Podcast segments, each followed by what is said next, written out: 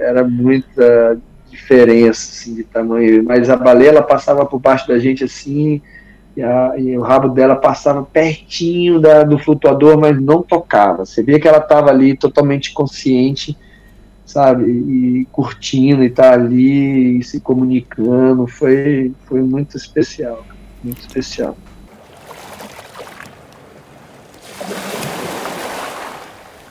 Oi, eu sou Marina Guedes e esse é o Maré Sonora, o seu podcast para navegar em conversas muito inspiradoras e de vez em quando divertidas também. O bate-papo de hoje, eu devo dizer que a gente está já numa missão de agendar já há um bom tempo. O convidado tem vontade de conversar com ele, não é de hoje. E por isso mesmo estou muito feliz de poder finalmente falar com o Marcelo Bose, que eu vou confirmar logo mais se está lá em Brasília, se não está. Marcelo, seja super bem-vindo aqui ao Maré Sonora. É, obrigado, Marina. Estou é, muito honrado aí de participar aí com você de, do seu podcast aí, com tantas celebridades, tantas pessoas incríveis, né, que você é, entrevista. Fico muito honrado de estar participando e agradeço né, de coração aí a oportunidade. Eu, eu que agradeço. Na verdade, às vezes eu falo brincando que não é que não é entrevista, que é um bate-papo para não assustar quem vai quem vai vir. É, boa. e Legal. Eu acho mais bacana, geralmente, pedir para a pessoa se apresentar, né? No caso, você falar um pouquinho da sua trajetória, Sim. muito mais do que eu sair falando isso ou aquilo. Você pode compartilhar um pouquinho, Marcelo, um pouco da tua experiência como atleta, no esporte, enfim, conta um pouquinho pra gente. Tá bom. Bom, eu sou nascido em Brasília, né? Nasci em 1974. Brasília estava, né, tinha acho que 15 anos de idade, né, 14 anos de idade, acho que ela foi inaugurada em 60 ou 50, agora tô é, até me deu um branco aqui. Mas, de qualquer forma, é, é, eu sou uma das primeiras gerações, uma das primeiras gerações, né? De Brasília. Então, Brasília, na época, tinha muito espaço é, livre ainda, né? Com natureza, né? E quando eu tinha oito anos, meu pai trocou um apartamento no plano piloto por uma casa que fica, fica num bairro chamado Lago Norte, que ele é uma península e fica cercado pelo, pelo Lago Paranoá, né? E essa casa, o fim do lote era, dava no lago. Então eu, a minha relação com a água, ela começou bem cedo. Né? Meu pai logo comprou dois caiaques é, de turismo, assim, e um Mistral e um da Company, lembro bem, um amarelinho e um azul. E aí eu comecei a brincar. É, foi o lago, foi meu quintal, assim, né? Eu já nadava também. Eu tive uma época que eu comecei a fazer triatlo, aí eu, a gente fazia as travessias de natação também no lago. Então sempre tive uma relação muito próxima, né? E, e aí, é, quando eu me formei no segundo grau, eu fui passar uma temporada nos Estados Unidos e morei, morei numa no estado de Washington, na, na cidade de Seattle, na região ali de Seattle, né? E lá tem uma cultura muito forte de canoagem oceânica, né? Por conta dos é, da proximidade ali, né, com os, com, com os povos ali da região norte que desenvolveram o caiaque, né? O caiaque é dessa região é do norte da América, né? E aí eu comecei lá também fazer essa canoagem oceânica, fazer travessia, aprender, né, a remar no mar. E, e aí tive, é, fiz umas remadas bem bacanas, assim, é um lugar que tem uma natureza muito exuberante também, uma característica geográfica bem especial, muito parecido inclusive com a Patagônia, né, porque é, parece muito com o sul da América do Sul também, é, cheio de ilhas, canais, né, e, e, a, e essa região ela se estende assim até o Alasca, né? Então é bem bacana. Inclusive o pessoal fazia, fazem, né, essas expedições de 10, 15, 20 dias, se vai remando desde Seattle até o Alasca. Então é um lugar bem que tem bastante, tem a cultura muito forte assim da canoagem, né? Lá eu tive assim a primeira vez o contato visual com uma canoa polinésia. Eu, eu, morei um tempo na beira de um lago e tinha uma comunidade havaiana que vinha, aí trazia a canoa deles para esse lago e ficavam remando ali uma vez, duas vezes na semana. Foi a primeira vez que eu vi né, a canoa é, mais de perto assim. Quando eu voltei para o Brasil em 2020, eu comecei a fazer a, algumas expedições de, cano, de canoagem oceânica, de caiaque, pelo Brasil, né? Fiz uma volta na, na Ilha Grande, no Rio de Janeiro, saí de Angra, dei a volta na ilha, é, tipo cinco dias, assim, foi comecei a fazer as, umas pequenas expedições. Fiz uma outra na Baía de Camamu também, foram oito dias. E aí, nesse, nessa época, eu estava muito interessado em empreender na, na, no turismo, né, de canoagem, na prática, assim, da canoagem. E aí eu resolvi comprar alguns barcos de, de, de caiaque oceânico. E aí o, o cara que estava fabricando, ele tava, tinha é, acabado de trazer uma canoa da Califórnia, uma canoa havaiana, e tava é, tirar o molde e começou a fabricar. E aí ele falou: Não, cara, você tem que levar a canoa havaiana para Brasília, é, esse vai ser o esporte do futuro esporte vai crescer muito, ele é muito bacana, tem uma cultura muito bonita por trás. E aí eu encarei esse desafio, né? É, é, eu gosto de falar que é, são chamados que a gente tem né, na vida, assim, né? E aí eu escutei esse chamado e segui esse caminho. Eu levei duas, trouxe duas canoas a Brasília. A canoa tem 14, 40 é, pés, né? 14 metros, canoa grande, né? Então, e uma canoa da região do, né, do Oceano Pacífico, dos povos do Pacífico, no meio do, do Brasil, no, no Planalto Central. Então era uma coisa muito pitoresca, assim, né? Ah, e aí a gente começou, assim, né? Eu, eu, comecei a convidar os amigos que faziam outros esportes, é, principalmente esporte de, de água, né? mas tinha ciclista, tinha o pessoal do remo olímpico, o pessoal do triatlo, corrida de aventura, a gente começou a se reunir num esporte, sabe? Foi um negócio muito bacana, porque a gente, a canoa, ela uniu várias tribos de esportes, né? E, e aí, cara, isso foi em 2003, tem 20 anos atrás, tá fazendo 20 anos que eu comecei assim, é, eu no início eu não me dedicava somente a isso, mas depois de uns 10 anos virou minha profissão, né? Então hoje eu tenho uma, eu tenho uma escola, faço expedições, eu, eu dou clínica, sabe? Tipo, eu estou fazendo um trabalho de intercâmbio agora com o pessoal do Tahiti, é, então, é, da Nova Zelândia, né? O pessoal que, que, que é do, do, do da cultura, né? Da canoa, Aí a gente, eu acabei conhecendo muita gente indo para os campeonatos, né? A partir assim de 2012 eu comecei a, a, participar mais de campeonatos assim no nível nacional e internacional. Então eu já fui para né, acho que seis mundiais, fui para é, já fui passei cinco temporadas no Tahiti, já fui aqui na América do Sul, já vários campeonatos, né? Fui para a Ilha de Páscoa também para competir. Então, isso, essa vivência no esporte me trouxe muito conhecimento e muita oportunidade de, de conhecer lugares e pessoas, né? E exatamente as pessoas que é, vivem né, a cultura dos polinésios, né? E os polinésios, eles é, foram né, os maiores, e são ainda, assim, eu ainda considero eles os, os maiores navegadores, assim, né, exploradores. Eles têm uma relação com com o oceano é muito íntima, né, e muito natural, assim, né, é muito bonito, assim, de ver, assim, a forma com que eles se relacionam, né, com o meio, né, o, a ilha, as águas, o, o mar que que está em volta deles, né.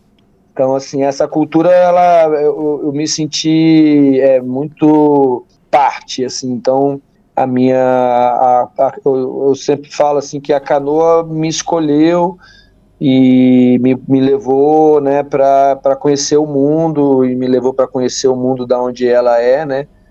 E aí até hoje eu tô, tô nesse, nesse, nesse rumo aí, né? Sempre que eu posso, eu tô, eu tô indo lá para né, pro, pro Tahiti ou para pro Havaí. Ainda não tive a oportunidade de conhecer e de, de, de passar um tempo na Nova Zelândia, mas é, é assim, vamos dizer, o, o, último vértice, o último lugar da Polinésia que eu ainda não tive, é, só passei pelo aeroporto. E tem uma cultura muito linda também, né? A cultura forte, eles têm um resgate e um, eles valorizam muito, né? A cultura maori é muito forte, a, o esporte da canoa lá é muito forte também, assim, né? Bem cultural, eles têm nas escolas, sabe? Então é bonito de ver, sabe? Assim a, a forma com que eles se relacionam, né? Com com o esporte e ao mesmo tempo é, uma, é a cultura, né? Eu, eu gosto de assim de comparar com a capoeira né, da gente, porque é uma coisa que ela transcende a, é o, o, o, espectro só esportivo, assim, né, só de competição, tem toda uma cultura é, por trás, né, valores, né, então é muito bacana assim de estar tá participando e, e, aprendendo, sabe, com, com eles, né. Eu acho que é mais ou menos isso. Agora eu tô nessa, tô aqui em Brasília, como você perguntou, né? Estou passando a temporada aqui, mas já tô de, assim, nas próximas semanas eu já tô indo pro Ceará. Eu comecei um projeto no Ceará no passado de introduzir, né, a canoagem numa região que ela é muito conhecida e popular para o kitesurf, né, que é a região ali do, do litoral do Ceará, e especialmente assim lá naquela região do Preá, né, que é considerado a meca do kitesurf do mundo por conta do, da intensidade e da constância do vento, né? E a gente é, para o pessoal dos esportes, né, a remo no mar, no, a nossa é, assim é, a modalidade que a gente mais gosta, que dá mais prazer é o downwind, né? É, você entrar num lugar e, e, sair remando a favor do vento, usando da energia do mar, das ondas, parar no, no final, vai fazer 20, 30, 40, 50, ou faz uma expedição de vários dias. E, e eu, eu, depois que conheci né, o Ceará, assim, essa realidade né, que eu não conhecia, com essa visão, eu fiquei encantado, assim, isso foi ano passado. E ano, retra é, ano retrasado que eu conheci, que eu fui para uma competição lá, e aí eu, ano passado eu resolvi me mudar para lá.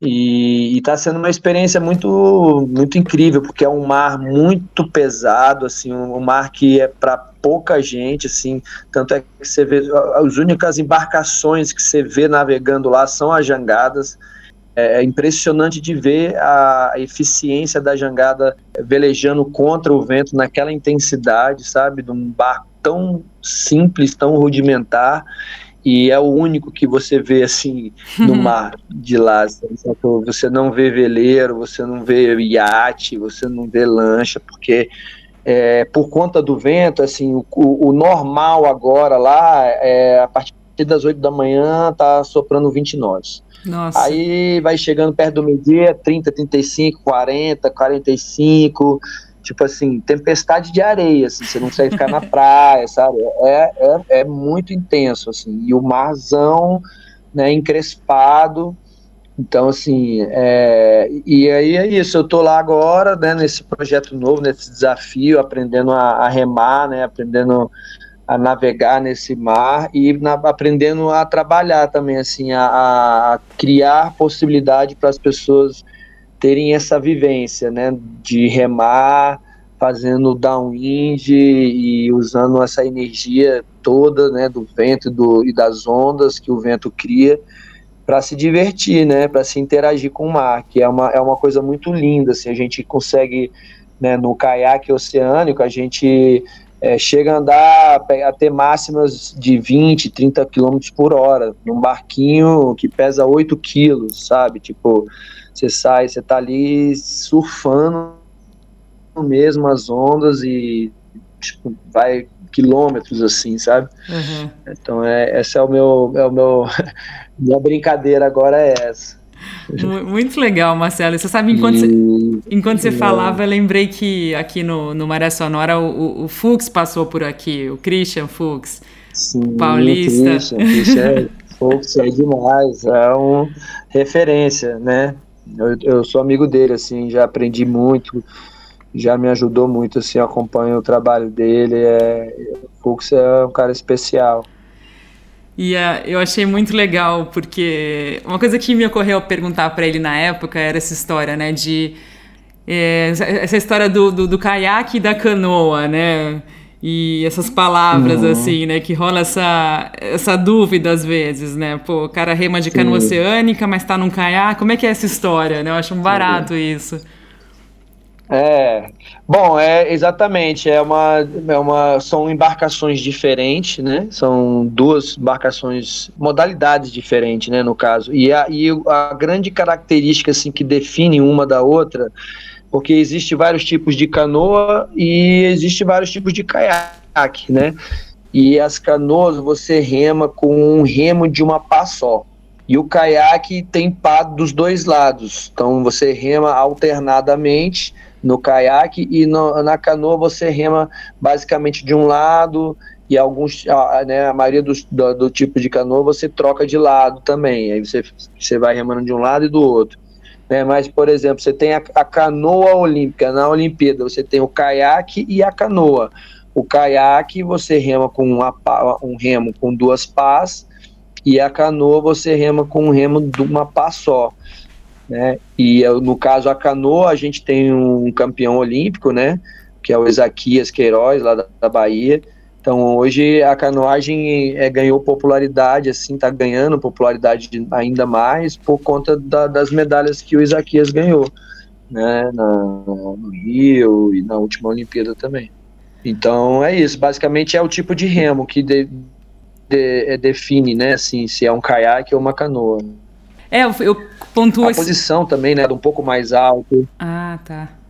Não, é legal te perguntar isso porque aqui no os ouvintes aqui do podcast é, na verdade, não é um, um, nicho assim segmentado assim, né? Então é um público bem diverso. Eu acho bacana explicar aí para o pessoal. E também eu queria te pedir para falar um pouquinho das características da canoa polinésia que você falou que que começou, que foi que, que né, um pouco da tua trajetória que você falou no comecinho. Então, as canoas polinésias, elas é, também aqui no Brasil são conhecidas como a canoa havaiana. Né? O Havaí faz parte da Polinésia, então é, a canoa havaiana é um tipo de canoa polinésia. Né? No, no Tahiti tem um, um outro tipo, é, elas são parecidas, mas elas é, têm um, um, formato diferente, né?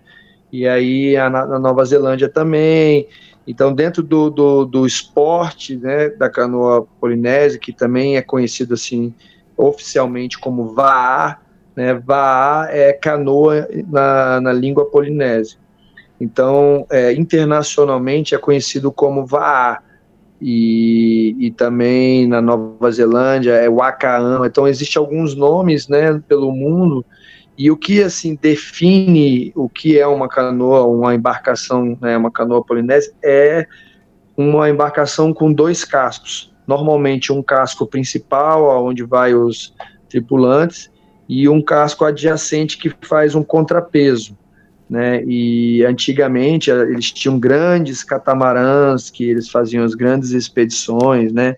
E então, é, basicamente é isso, assim, né? No esporte existe canoas de um lugar, de dois lugares, a três, quatro, seis, aí a gente monta canoas de 12, é, no Tahiti tem canoas até de 18 pessoas, duas canoas de 9 pessoas, é, na verdade, duas canoas de 8 pessoas, 16 pessoas. Então, assim, existe uma, uma diversidade muito grande de canoa polinésia, mas o que define basicamente é uma canoa de dois cascos, e a gente pode dizer que são é, é, é o embrião do, dos modernos catamarãs, né? Então, a, o catamarã moderno, ele é inspirado nas canoas polinésias.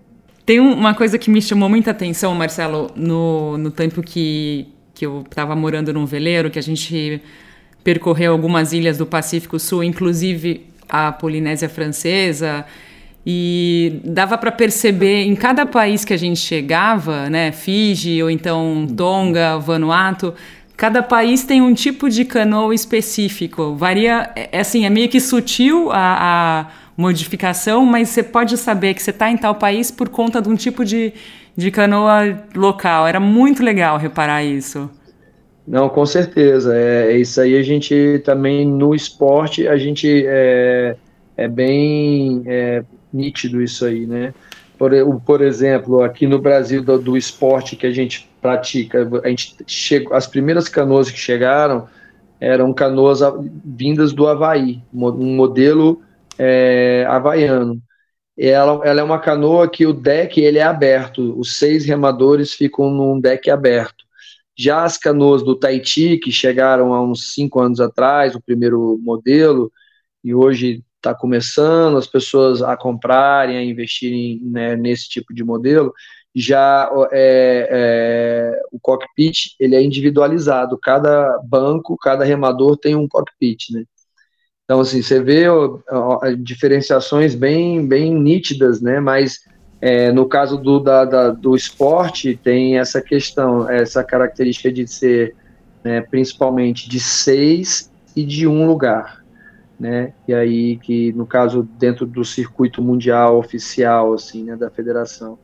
Aí no Tahiti tem provas de canoas de três, né, de canoas de mais de né, até 16 pessoas. Mas é, é basicamente isso. E aí você vai nessas ilhas, você vê as canoas com essa mesma característica de ter um flutuante, mas que é do uma canoa simples do pescador ali e tal, né, com que um flutuante é só um pedaço de madeira. É bem interessante mesmo quando a gente tem essa oportunidade, né, de, de conhecer as ilhas e sair do âmbito esportivo e ver o âmbito mesmo de, sub, de subsistência, assim, né, de sobrevivência. E a, e a característica de, de ser né, um catamarã, ela continua presente, né? Então é bem interessante isso.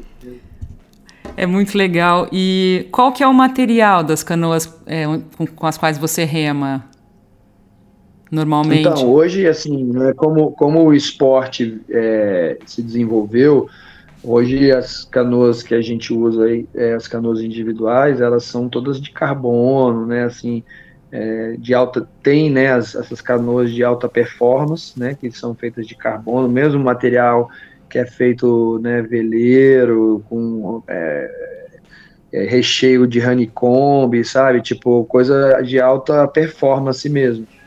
E tem fibra de vidro, né? No Tahiti tem muitas canoas de madeira ainda, né? No Havaí também tem, tem modalidade, tem é, categorias lá só de canoa toda de madeira, as canoas né, centenárias lá deles.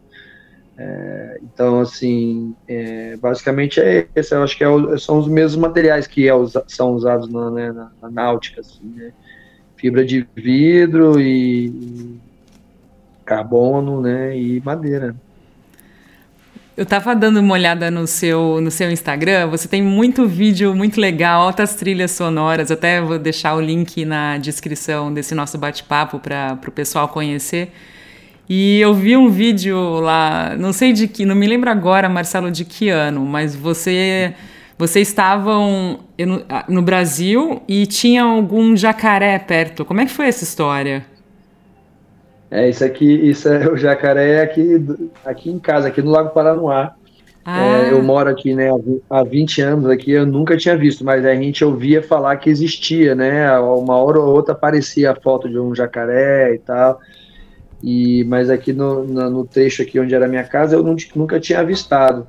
E aí um dia, é, ano passado, foi ano passado, acho que foi ano passado, não estou lembrando, mas é, eu estava saindo para andar de, de, de foil com meu filho, e aí a gente tem uma mata, a gente foi passando devagarzinho perto dessa floresta, e aí eu vi um negócio, achei que era um tronco inicialmente, assim, e aí era um jacarezinho, cara. Impressionante, assim. Lindo, lindo. E aí ele ficou por aqui, um, a gente ficou avistando ele regularmente durante semanas aqui, aí Aí depois eu viajei para o Ceará e, e, quando eu voltei eu não avistei ele mais. Mas a gente tem, tem relatos de ter, né? tem vários jacarés aqui no Paraná.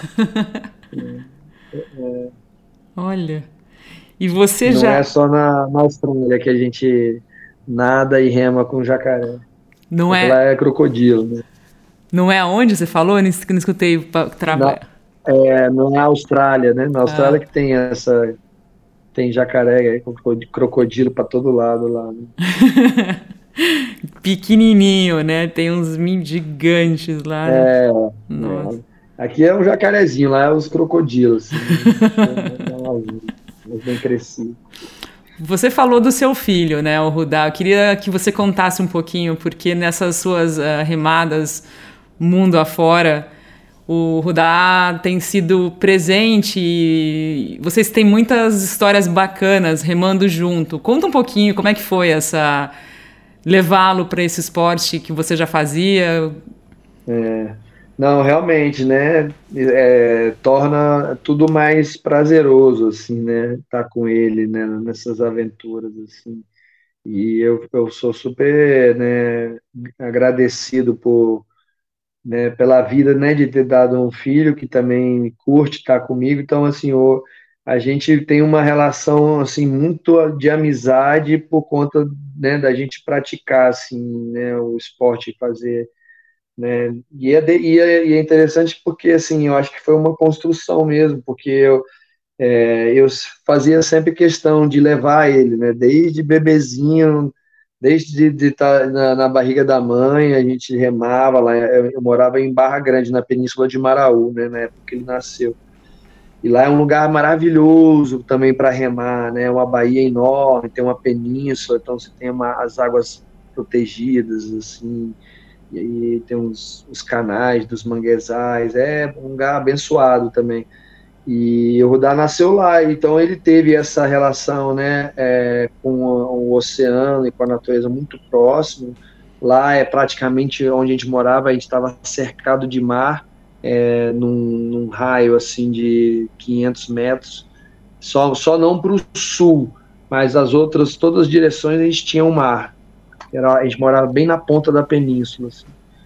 E, e aí é, eu sempre né, já praticava, né, tanto a canoagem oceânica, tanto o caiaque quanto a canoa havaiana, e eu sempre levava ele, desde bebezinho mesmo, assim, né, a mãe ficava doida, né, que eu levava o moleque bebê pra água, assim, e eu levava mesmo, e eu ia lá pro alto mar mesmo, pegava ondas, né? e eu acho que ele, ele, ele, tão, assim, né, tendo essa vivência, e aí foi crescendo, foi, foi acompanhando, eu dando aula, ele dormia na canoa, deitava, botava os, os coletes assim, ele ia, daqui a pouco ele, o balanço da canoa fazia ele dormir, aí ele dormia.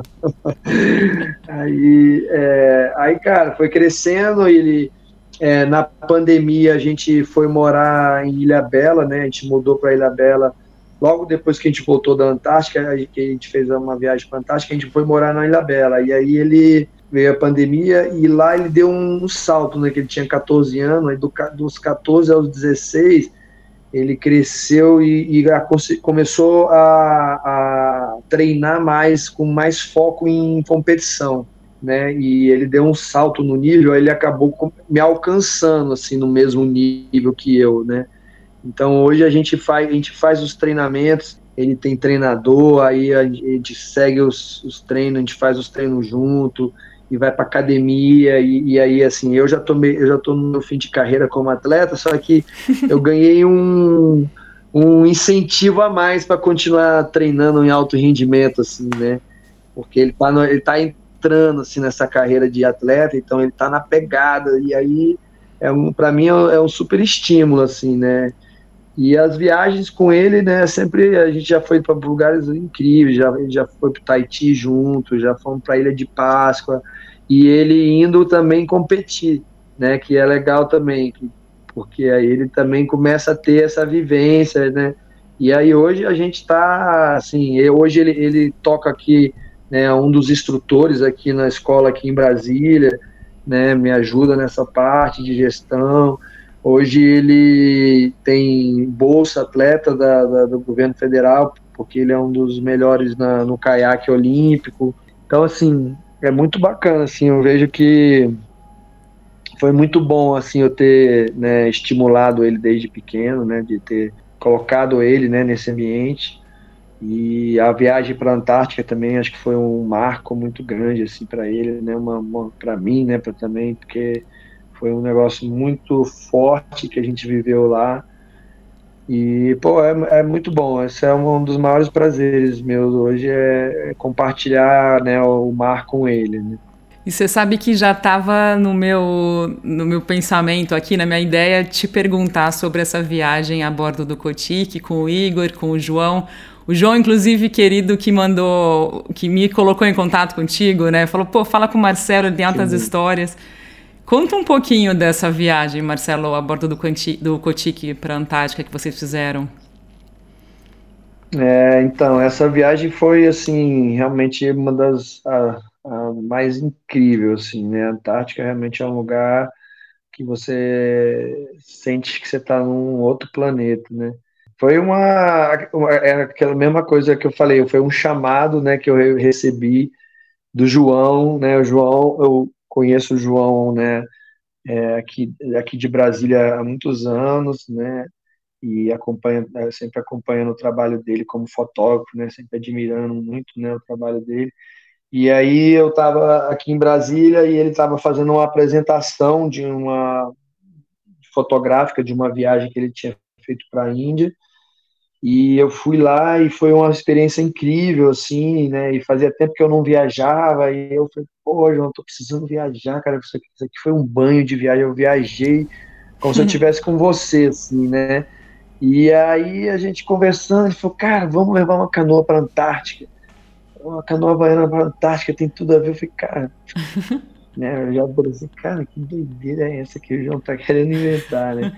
aí ele me, aí assim, ele me explicou, ele falou, não, Marcelo, não estou viajando não, é tipo, pô, os polinésios foram os primeiros é, humanos a navegar no, no, Oceano Antártico, tem um relato de um, de um, de um navegador, um, um, mestre navegador, né, e Maori que teve lá na, na Antártica, navegou naquela região, tem um, uma lenda, né, um mito, né, porque os polinésios eles não tinham escrita, né, então toda a história deles era contada em, em lendas, né?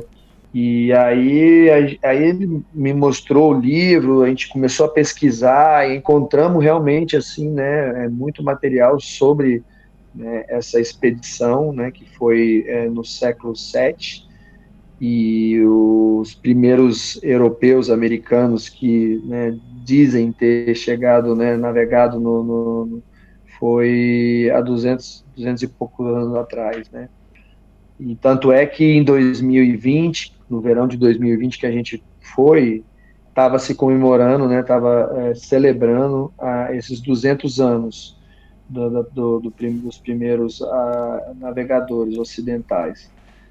E então, assim, era um, o João, ele tem um, um, conhecimento, né, da história da Antártica impressionante, né, e ele tem um amor pela Antártica, né, muito grande, e ele, ele queria contar essa história verdadeira. Ele falou, não, a gente tem que mostrar isso para as pessoas, porque a gente não pode é, é, é, é, negar e omitir, né, a história desse povo que, e a história real da Antártica, né, né, e a história dessa cultura e a história desse, dos primeiros que chegaram e navegaram naquela região. E chegaram, navegaram e foram embora, não colonizaram como os ocidentais. Né?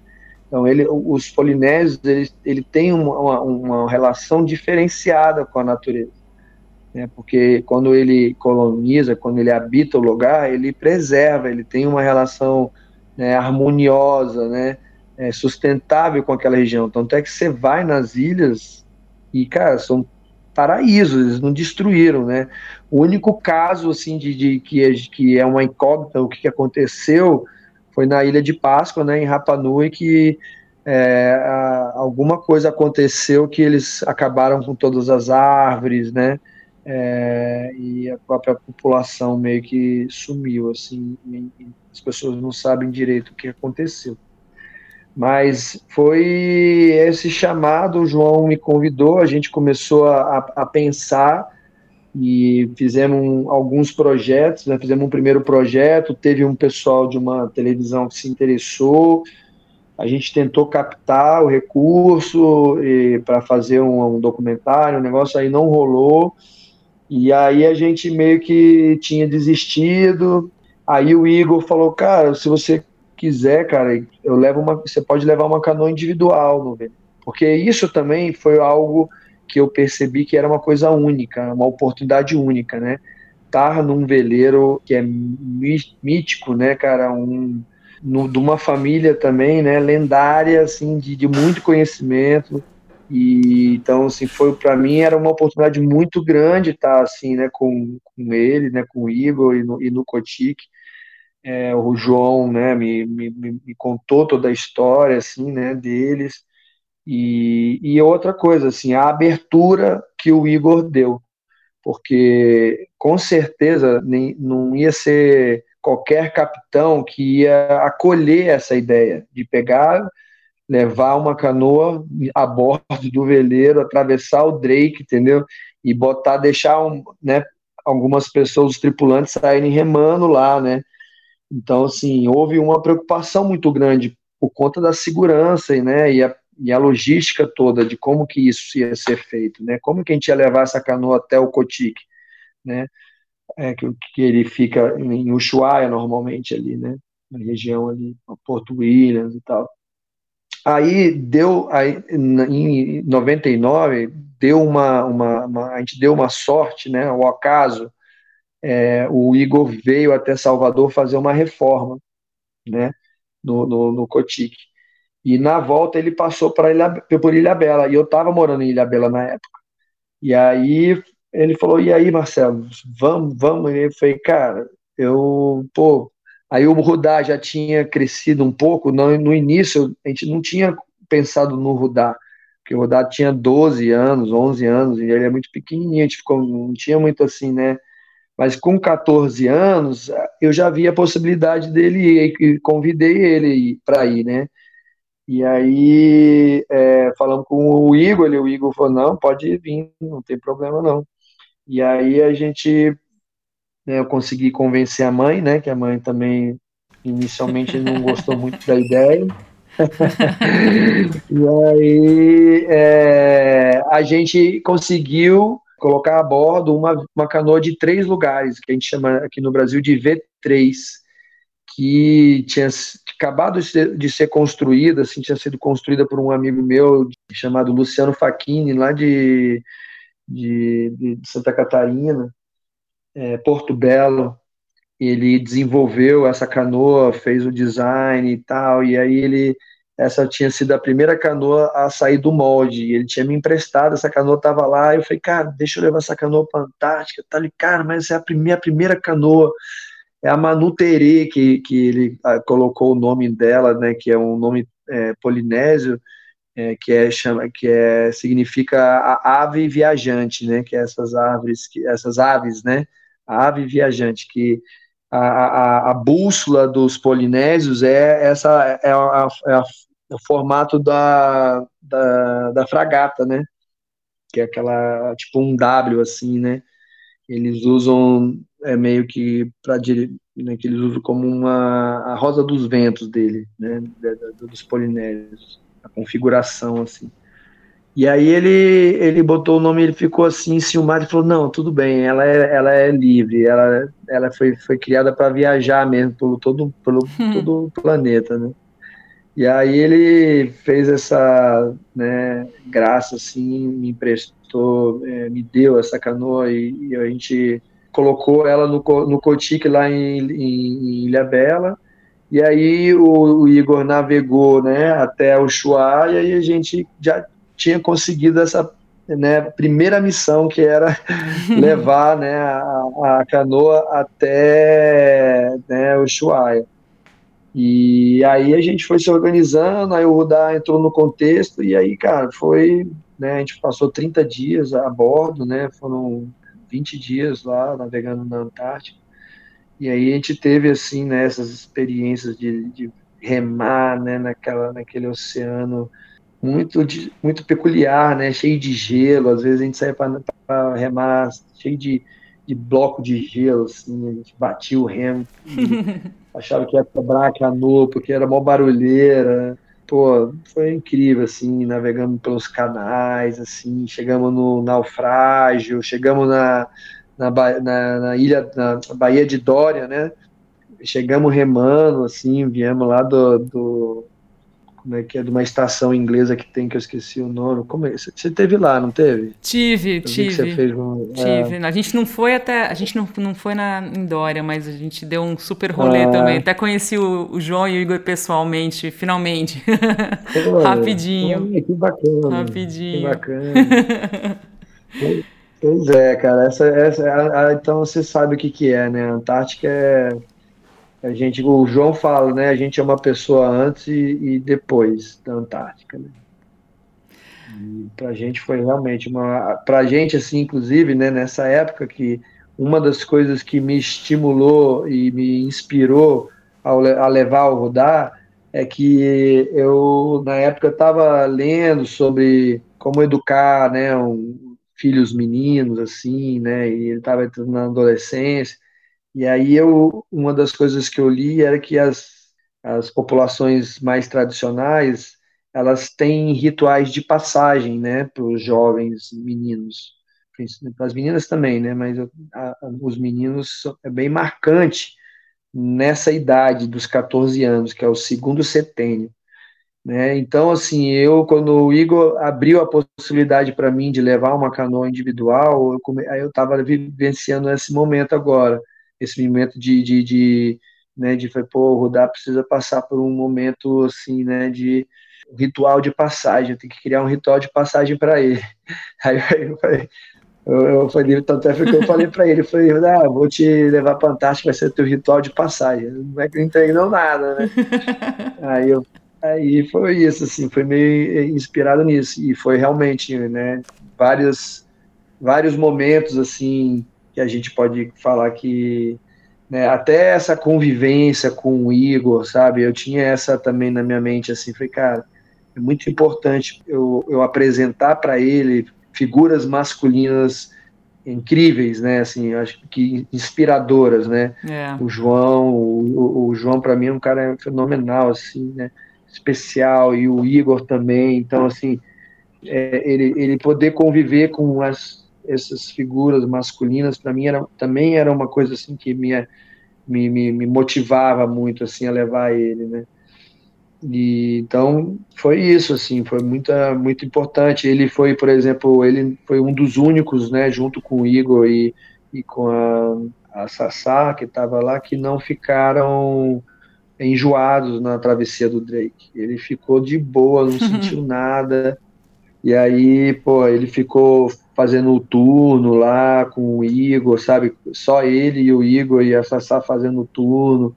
Então ele ficava lá, ele, ele recebeu essa responsabilidade, né? Ele, de, de, de ter que estar tá ali tomando conta da vida de todo mundo, né? E foi muito legal, porque teve algumas pessoas na tripulação que questionaram, mas como assim, um menino de 14 anos, né, minha vida tá na mão de. E aí ele ficava puto, porra, ela não bota fé em mim, porra, quem é ela? né? Então, assim, foi muito aprendizado, assim, até foi precoce, assim, né, a experiência, mas é isso, eu acho que hoje ele é o que ele é por conta dessas vivências todas, né, que é, é, a gente teve junto, né, que ele participou, assim, essas aventuras, né, são muito a gente aprende muito assim, né, nessas expedições. E, e, o, e a Antártica para mim é, né, é assim o ápice, né, do, do, das expedições assim, né, principalmente né, no mundo da, da náutica assim. Os caras foram muito sagazes assim. E são, né? Tipo, eu vejo o Igor mesmo, cara, impressionante a habilidade que ele tem de, de estar num ambiente tão assim, né, é, inóspito, né, assim, que a gente realmente tem que contar com a gente mesmo, né, a gente não pode contar com ninguém, a gente é a gente tem que estar ali totalmente autônomo e em harmonia, né, com a natureza e, e entendendo que tá que é tudo muda muito rápido, né? É, então é foi muito mágico assim a experiência. Marcelo, você, eu ouvi, eu não sei se eu, se eu ouvi errado, mas você, lá no comecinho você falou sem querer um 99. Na real, a trip foi em 2020, né? Foi, foi. Verão de 2020. Ah, massa. Maravilha. Vocês remaram, quem teve a, quem acompanha o trabalho lindo do João também, a, as aventuras dele com, com o Igor, nessa viagem de vocês, vocês remaram do ladinho de Baleia Jubarte, né? É, tem umas fotos muito lindas dessa, foi. desses momentos. Foi, cara. Foi, foi, foi, foi naquela Bahia Enterprise, né? Que eu acho que, é, se não me engano, é, é segundo o João me falou, se eu também não estou me confundindo os nomes, é, é a maior concentração de baleia jubarte do mundo, né? Nossa. E teve um dia que tava assim, tudo paradinho, sem vento, sem nada, e aí a gente, o Will falou, e aí, vocês querem remar? Né? E aí e a gente parou nessa baía e ela é enorme, e você via várias, vários grupos de baleia, assim, né? De longe, assim, né? E aí ele falou, vocês querem remar e tal? Eu falei, pô, vamos. aí foi, aí a gente foi, cara, a gente ficou uma, quase mais de uma hora remando, assim, e, e, e com um, uma, uns 40 minutos com um grupo, que eram três, três baleias. Acho que era, devia ser né, a mãe, ou não sei se é assim, mas isso aqui tinha uma menorzinha e duas bem grandonas. E elas ficaram navegando, elas, é, elas ficavam nadando em volta da gente e aí elas davam uma sumida, aí a gente, ela mais na frente, a gente ia ali, mais perto dela, daqui a pouco elas vinham, ficavam rodando a gente, mas bem próximo mesmo, assim, que a gente até ficou assim, né, cara, elas às vezes levantavam, olhavam, tipo, você via que ela tava olhando a gente, assim, sabe? Uhum. Foi, foi muito, muito especial, cara. Foi uma, a gente, quando a gente terminou, chegamos a, a bordo do veleiro, a gente começou a chorar, assim, se abraçou, Hum. Então foi muito, muito lindo, assim, essa a experiência, muita conexão, sabe? Porque a, a baleia era, era duas vezes mais que a canoa. é, tipo, é, o rabo da baleia era do tamanho do flutuador da canoa, assim, da canoa. Então, é, era muita diferença assim, de tamanho. Mas a baleia ela passava por baixo da gente assim, e, a, e, o rabo dela passava pertinho da, do flutuador, mas não tocava. Você via que ela estava ali totalmente consciente, sabe, e, curtindo e tá ali e se comunicando. Foi, foi muito especial, muito especial. Uau, na, as fotos são lindíssimas, meu. Nossa, é muito, é. são muito incríveis. Tem, tem uns vídeos, a gente está preparando agora um, um mini doc até para um festival que vai ter de, de, uma mostra de filme, na verdade, primeira mostra de filme antártico, vai ter em São Paulo agora em setembro. E a gente foi convidado a, a apresentar o, né, um mini doc. E a gente está trabalhando nessa, nessa produção agora e tem, tem muita, tem imagem de GoPro, tem imagem de drone, tem imagem embaixo d'água da baleia, assim, também cara, tá muito, muito legal. Você vai ficar bem bacana esse, esse filme. Maravilha. As imagens são assim, impactantes, cara. Muito, né? Antártica é demais. E tem uma outra história, saindo um pouco da, daquela região espetacular que é a Antártica. Eu queria te perguntar eu vi muita uma coisa, acho que foi há 10 anos, vocês fizeram um calendário, uma galera juntou do SUP, não de, de, de canoagem, mas uma galera, alguns hum. amigos de vocês, é, atletas. Como é que foi essa história de vocês é, para uma campanha chamando atenção para a questão ambiental, para a poluição ambiental? A galera foi fazer as fotos para esse calendário sem roupa. Como é que foi essa história, Marcelo? Achei muito legal. Essa foi a, um projeto que a gente desenvolveu aqui em Brasília, chamado Guardiões do Lago Paranoá.